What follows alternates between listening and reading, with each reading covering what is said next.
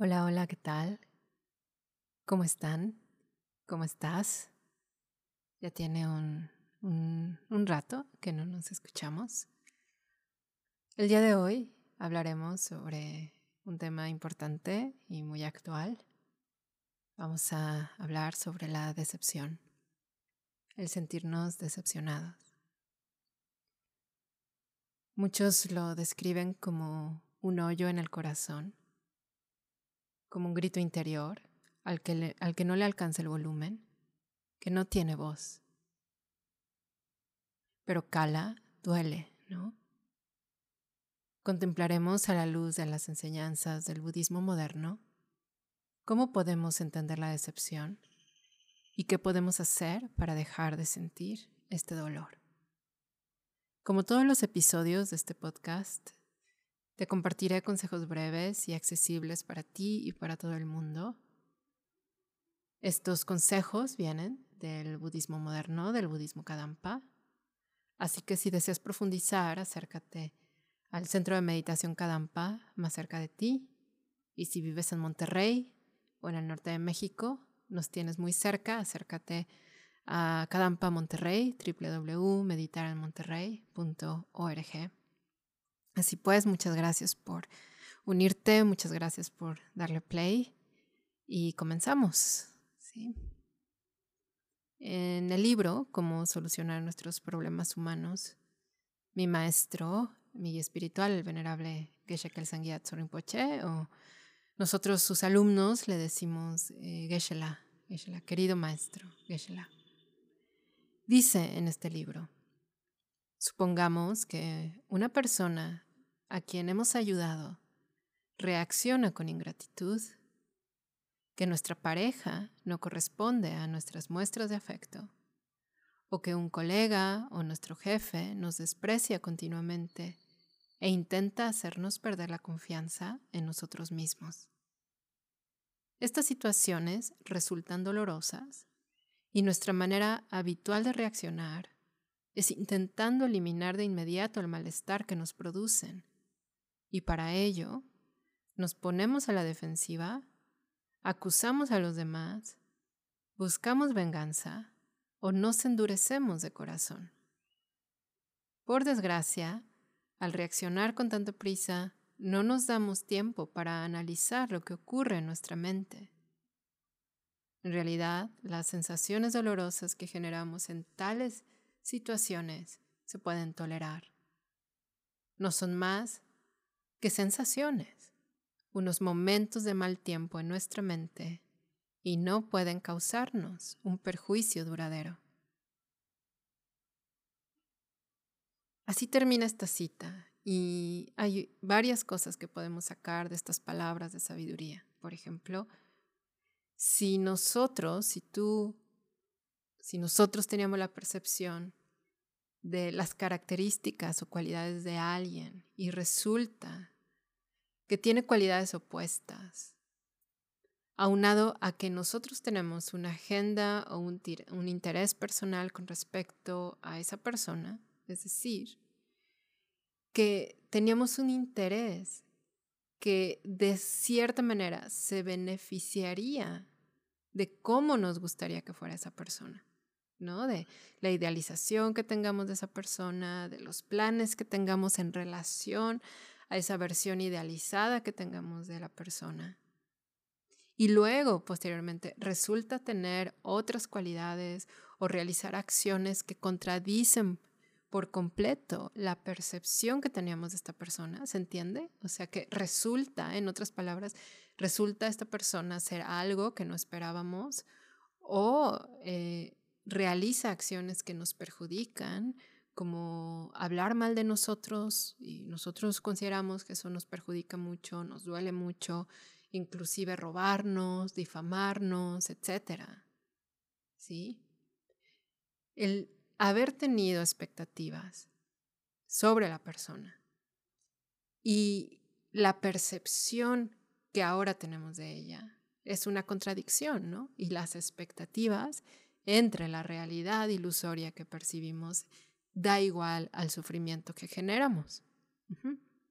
Es algo así como una ecuación que podemos nosotros aprender a generar expectativas entre la apariencia o la supuesta realidad es igual al dolor que tenemos.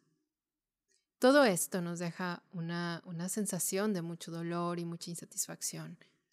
¿no? Es como un golpe al corazón y entre más negativa o inesperada sea la acción de la persona en cuestión y esto más rete nuestro, nuestro statu quo, más doloroso va a ser.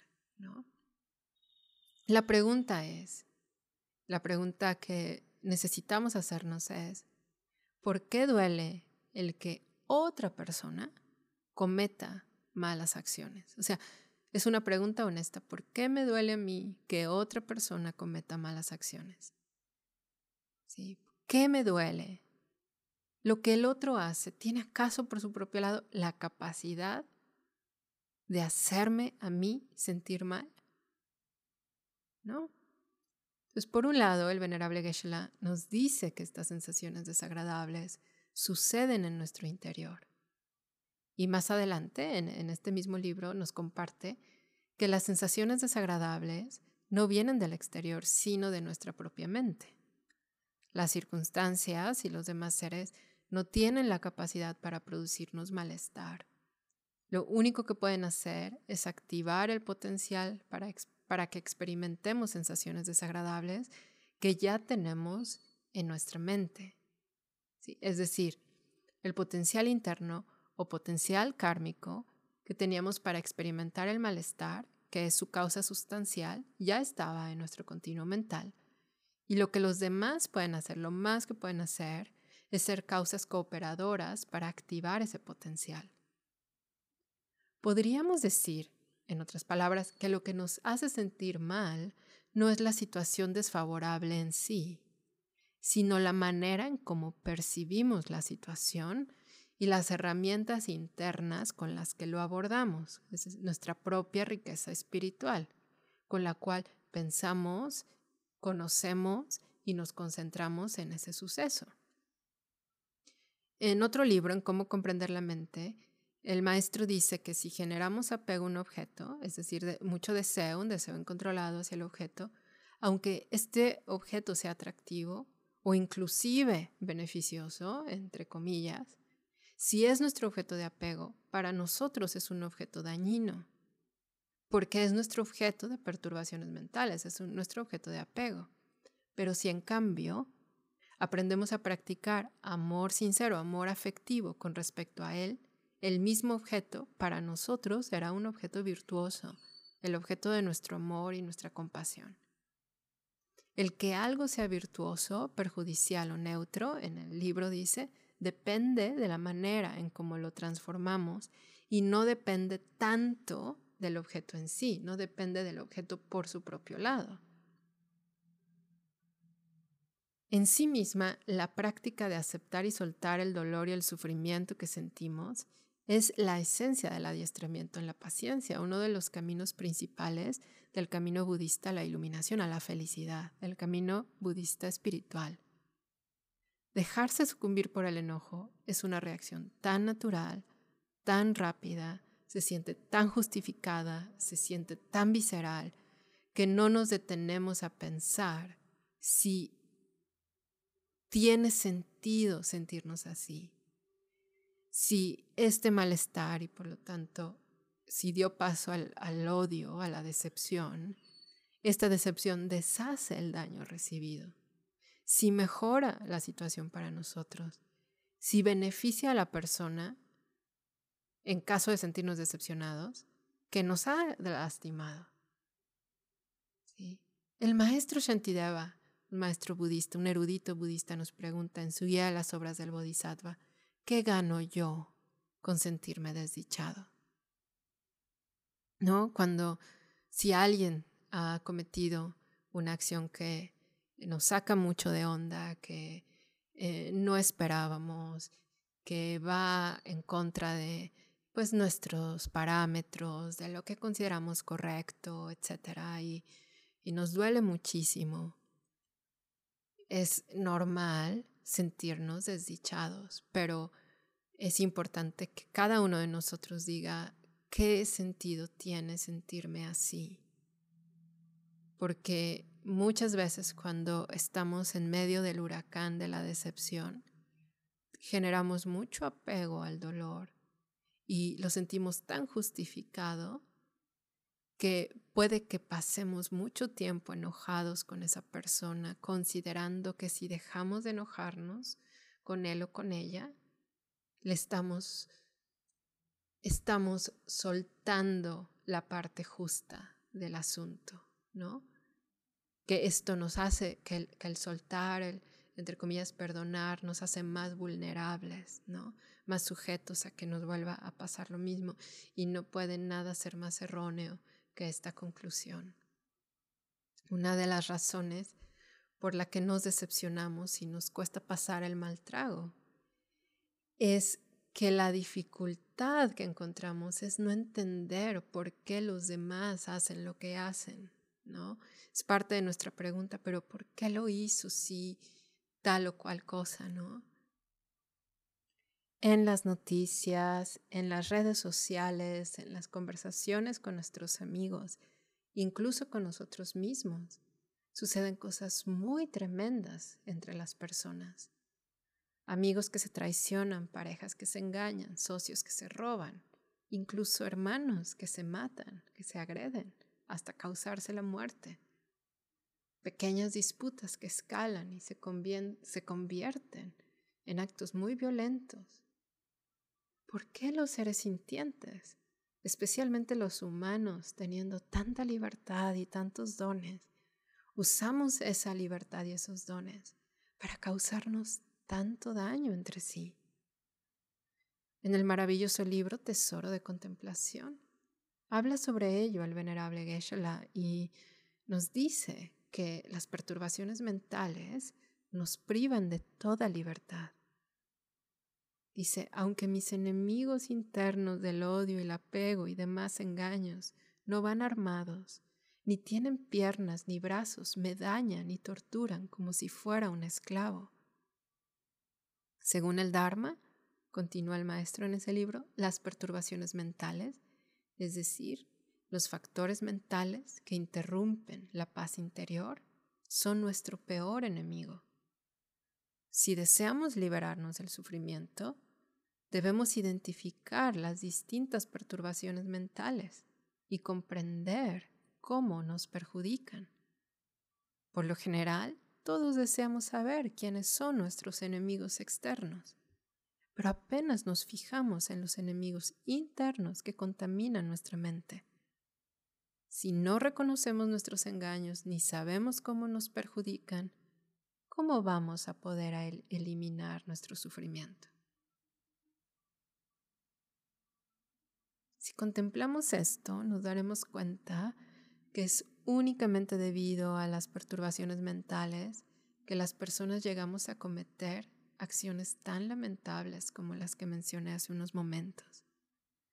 Es debido al enemigo interno del odio que las personas no descansamos hasta ver sufrir a nuestro enemigo.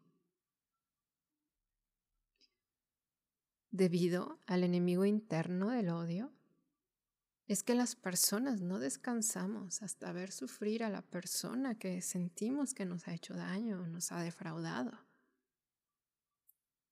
Debido al enemigo interno del apego es que somos capaces de perder hasta nuestra dignidad y respeto con tal de obtener unos pocos momentos de placer, de dinero o de poder. Si eso nos hacemos a nosotros mismos, ¿qué es por quien más nos preocupamos? y por quien más sufrimos, ¿cómo los demás seres en su búsqueda de felicidad no nos van a dañar a nosotros y a los demás? Aquí vale la pena preguntarnos algo muy importante. Cuando alguien nos perjudica o realiza una acción desafortunada, ¿a quién realmente daña más? Si alguien me dice unas palabras desatinadas, y alguien comete una acción que yo no esperaba, incluso si alguien desafía mi vida emocional, mi vida familiar. Sí, sin duda, yo, yo experimento cierto sufrimiento, claro. Pero realmente la persona que comete el daño es la que más está perjudicando. Al mentir o engañar, esta persona no está disfrutando de paz mental ni tampoco de satisfacción. Y en realidad está destruyendo su felicidad y creando causas de mucho sufrimiento futuro. Está realizando las mismas acciones que le llevarán a perder lo que más estima en esta vida y a lastimar a los demás con su comportamiento le resultará sumamente difícil disfrutar de buenas condiciones en las vidas futuras. Si alguien se hace tanto daño a sí mismo sin saberlo, ¿por qué habríamos de enojarnos con él o con ella?